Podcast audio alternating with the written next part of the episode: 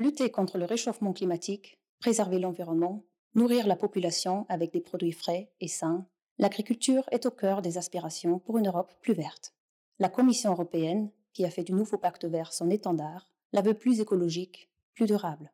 Du côté des citoyens, la pandémie aura éveillé le souhait d'un retour aux produits locaux, aux circuits courts, aux denrées fraîches et moins transformées. Aujourd'hui, nous partons en voyage à la découverte d'un lieu en France où ces aspirations sont, depuis longtemps déjà, une réalité. Un petit magasin de producteurs dans la Loire où les mots qualité et local n'ont plus de secret. La ferme du Pilat.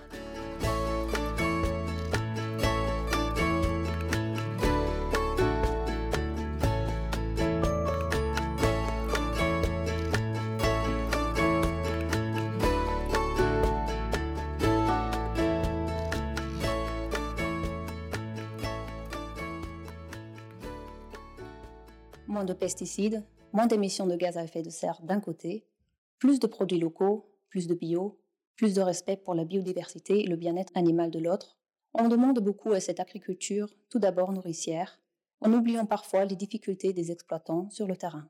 Les bas revenus pour une charge de travail souvent colossale, les dettes, le manque de reconnaissance. En moyenne, un agriculteur français prend sa vie tous les jours, et le nombre d'exploitants s'est divisé par plus de 4 en seulement 40 ans. Aujourd'hui, ils ne sont plus que 400 000 en France à labourer nos champs, et ce alors que les surfaces agricoles utiles couvrent plus de la moitié du territoire français. Car oui, ne l'oublions pas, la France est la première agriculture européenne, loin devant l'Espagne et l'Italie. À ce titre, elle est aussi la première bénéficiaire des aides européennes destinées au monde agricole.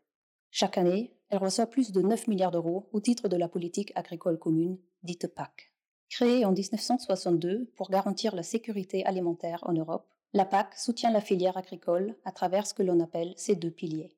Des aides directes aux exploitants et le Fonds européen agricole pour le développement rural, le FEADER, qui cofinance des projets de développement rural. Plus grand poste budgétaire de l'Union européenne, la PAC fait régulièrement le sujet de réformes pour répondre aux défis du temps. C'est aussi le cas aujourd'hui. Dans le cadre des négociations sur le nouveau budget pluriannuel de l'Union, toujours en cours, la PAC est appelée à se verdir. Pour répondre à l'urgence climatique, aux attentes des citoyens en matière d'alimentation durable, mais aussi aux préoccupations des agriculteurs, la Commission européenne a formulé des objectifs ambitieux. La nouvelle PAC devra agir contre le changement climatique, protéger l'environnement, garantir des denrées alimentaires saines et de qualité, mais aussi dynamiser les zones rurales, assurer un revenu équitable aux agriculteurs et soutenir le renouvellement des générations. Mais alors que l'Union donne des lignes directrices et de l'argent, la transition elle-même doit être réalisée sur le terrain. Dans beaucoup d'endroits, elle n'en est qu'à ses débuts. Mais comme toute chose, la transition du monde agricole a aussi ses précurseurs. Rendez-vous donc à plusieurs centaines de kilomètres de Bruxelles, dans le village de Pélussin. Ici, au cœur du parc naturel régional du Pilat, petit massif montagneux sur les contreforts du massif central, les producteurs n'ont pas attendu le rêve d'avenir de l'Union, ils le vivent déjà. Bienvenue à la ferme du Pilat.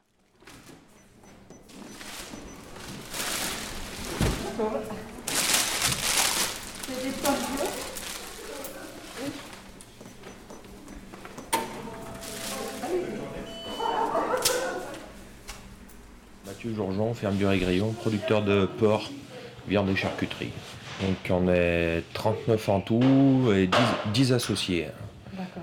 Et vous avez combien de salariés au total? On a 4 équivalents temps plein. Ça fait 7, 7, personnes à peu près. Et du coup, qu'est-ce que, qu'est-ce que vous vendez ici euh, à la ferme du Pilat? Tout ce qui est donc, produit local. Euh, en lien direct avec les exploitations. Donc c'est de la vente directe. Il y a un producteur présent à la... en permanence euh, à chaque fois, avec des salariés. Et après on fait tout ce qui est viande, euh, charcuterie, fromage, légumes, fruits, euh, confiture, miel, vin, bière, pâtes, farine, huile, enfin pain. On a une bonne gamme. Créé en 1985, la ferme du Pilat permet aux exploitants locaux de vendre leurs produits en direct et d'en tirer une rémunération décente. En faisant de la vente directe, euh, il y a quand même une meilleure valorisation des produits, même si euh, il y a quand même du boulot derrière, il ne faut pas se cacher non plus, il y a quand même vraiment du boulot. Mais c'est vrai que ça reste une bonne valeur ajoutée et garder le contact avec le client final, c'est quand même aussi bien, ça permet d'expliquer comment on travaille, etc. Les critères pour vendre à la ferme du Pilat sont simples.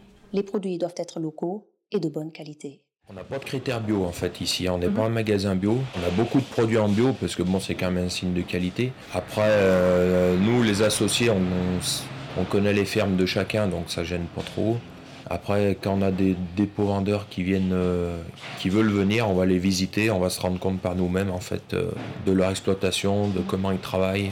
On cherche pas forcément du bio, hein, mais on cherche quelqu'un qui travaille le plus possible en local, qui transforme chez lui ou, pas loin, euh, qui fait vivre aussi son secteur plutôt que d'envoyer ses produits transformés à perpète qui maîtrise pas. On privilégie quelqu'un qui maîtrise un peu sa production de A à Z plutôt que, que le bio. Quoi.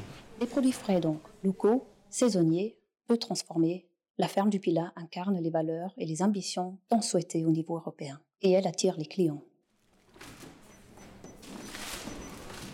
Je suis venue à la ferme du Pilat parce que j'apprécie énormément ce style de commerce où on peut acheter en fin de compte tout ce qui est euh, régional, vraiment euh, du terroir.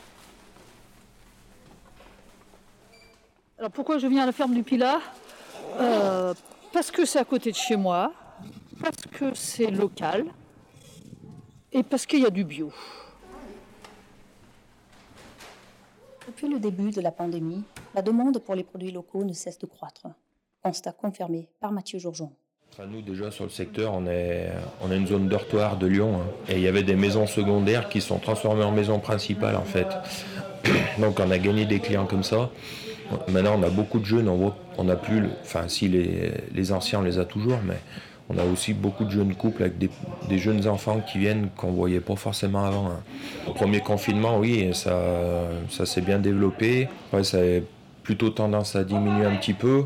Et puis là, depuis, septembre, en fait, ça, ça progresse euh, régulièrement. C'est pas euh, le double ou le triple comme ça a eu été, mais ça progresse euh, lentement mais sûrement. avec, on voit vraiment qu'il y a des nouveaux clients ils cherchent le plus naturel possible dans les produits, enfin moi en charcuterie en tout cas. Donc euh, on, met rien du tout, euh, pas, de, conservateur, pas de colorant. Enfin ça c'était déjà vrai. Hein.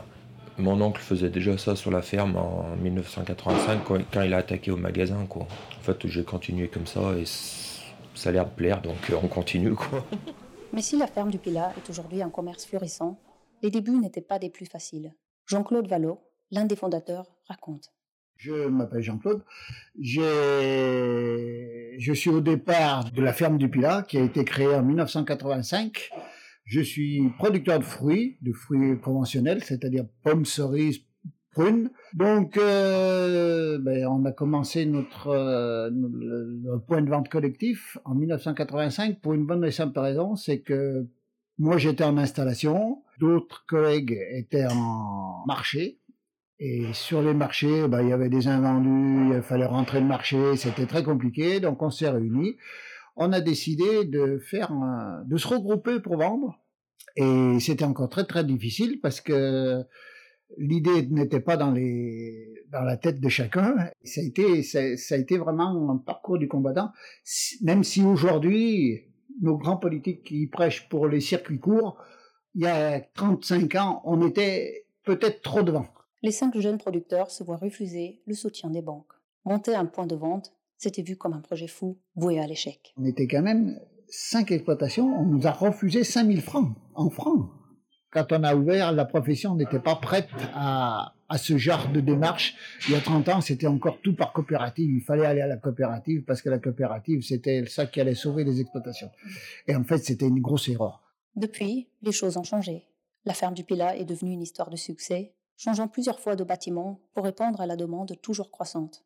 En 2010, les producteurs ont bâti leur magasin à l'emplacement actuel, recevant cette fois-ci le soutien financier tant souhaité 25 ans plus tôt.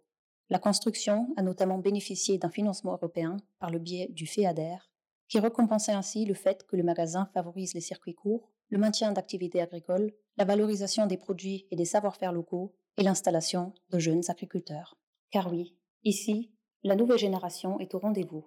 De tous les producteurs qui vendent leurs produits à la ferme du Pilat, pas un seul qui n'aura pas trouvé de repreneur. Un exploit exceptionnel qui s'explique en partie par la dynamique du magasin. la vente directe qui donne un dynamisme aux jeunes. De toute façon, il faut qu'ils sachent que leur ce qu'on fait de leurs produits. Parce que produire pour produire aujourd'hui, c'est le gros problème de l'agriculture en général. Produire pour produire, le gars, il, produit, mais il sait pas ce que devient son produit. Et le, primordial, c'est que quand on, on, produit un fruit ou qu'on produit un kilo de viande, on sait à qui le mange. Et ça, c'est la c'est le plus gros bonheur du producteur. Bonheur du producteur, comme des citoyens. Le retour en force des circuits courts est donc une excellente nouvelle. Mais attention aux généralisations. Si la vente directe est une bonne idée pour les uns, elle n'est pas faite pour tout le monde, nous explique Jean-Claude Vallot. Tout agriculteur ne peut pas faire du commerce. Le commerce, c'est dans l'âme. Si on n'a pas le commerce dans l'âme, il y a des tas de magasins, des tas des tas de collègues magasins qui ont voulu se monter, c'est-à-dire qu'en prenant des agriculteurs à droite, à gauche, euh, partout, et ça ne marche pas. Il faut que ça ne marche que si c'est une bande de copains, parce qu'il y a de l'argent en jeu, il y a de la qualité en jeu, il y a du respect du consommateur en jeu, et si on n'est pas commerçant, ça ne marchera jamais. C'est le gros handicap de la profession. Ah mais vous avez des difficultés à vendre, ah, pas de problème, vous avez qu'à monter un point de vente, vous allez voir, il y a de la demande. Non, ça, ça, ça, ça n'existe pas. On ne fait pas un magasin en claquant du doigt. Et je pense que l'agriculture s'en sortira par ce chemin, mais l'agriculture paysanne, enfin paysanne, l'agriculture euh, de petites structures, je pense que ce genre de magasin n'est pas fait pour les régions céréalières, le, magasin n'est pas fait pour des régions, grandes régions viticoles, c'est pas vrai il faut adapter les choses, il faut, il faut pas, on peut pas mettre un magasin comme ça en plein milieu de la Champagne, c'est pas possible. On peut pas mettre un magasin comme ça en plein milieu de Paris parce que c'est pas fait pour. Il faut adapter les choses. Autre mise en garde, si les circuits courts sont aujourd'hui de plus en plus sollicités, gare à ne pas perdre la bonne foi des citoyens, car le local n'est pas toujours si local que ça. Le magasin de producteur, ça veut dire qu'il y a un producteur constamment à la vente. Chez nous, là, c'est dans le règlement intérieur, il doit toujours, toujours, même s'il y a des salariés, il doit toujours y avoir un producteur en permanence au magasin. Donc, euh, si, si on n'a pas ça, c'est preuve qu'on a un magasin de revendeurs. Même si c'est des produits locaux, chez nous, ils montent pas mal de, trucs comme ça, qui vendent et des bananes, et des oranges, et des huîtres. Dans le pilote, j'ai jamais vu courir des huîtres. Hein ce qui, a, ce qui a fait la force de notre magasin, c'est qu'on a, dans le règlement intérieur, c'est produits du canton et canton limitrophe. Ça veut dire qu'on n'a pas, on peut pas aller chercher du champagne, on va pas vous vendre des huîtres, c'est interdit au règlement intérieur. Et ça, les gens, ils l'ont compris. Parce qu'ils sont allés dans les autres magasins et ils ont compris qu'en vendant des bananes et des huîtres, on n'avait pas des produits. On a des produits locaux, mais on n'a pas que des produits locaux. Ça veut dire que c'est peut-être fraudé. Et je pense qu'il faut que les politiques s'attardent sur ce sujet-là, parce que ça a été un avant pour l'agriculture en faisant du circuit court, mais c'est comme tous les avant, on risque de se casser la figure et ça risque d'aller assez rapide. Parce qu'en fait, euh, il, faut, il faut fournir le client, il faut, il faut lui fournir la vérité. Honnêteté, bonne volonté et solidarité, voilà donc les ingrédients pour ce monde agricole plus vert et plus juste que nous aimons imaginer. Circuit court, respect de l'environnement, produits frais, bio, locaux, une meilleure rémunération des agriculteurs et une dynamique qui favorise le renouvellement générationnel. Ici, dans ce petit coin de France, au pied du Mont Pilat, ce ne sont pas que des jolis mots. De quoi donner espoir aux cadres européens, tout en leur rappelant une chose. On ne construit pas l'agriculture à Bruxelles, on la construit sur le terrain. C'est pas les millions qui font de l'agriculture, c'est juste les bonhommes.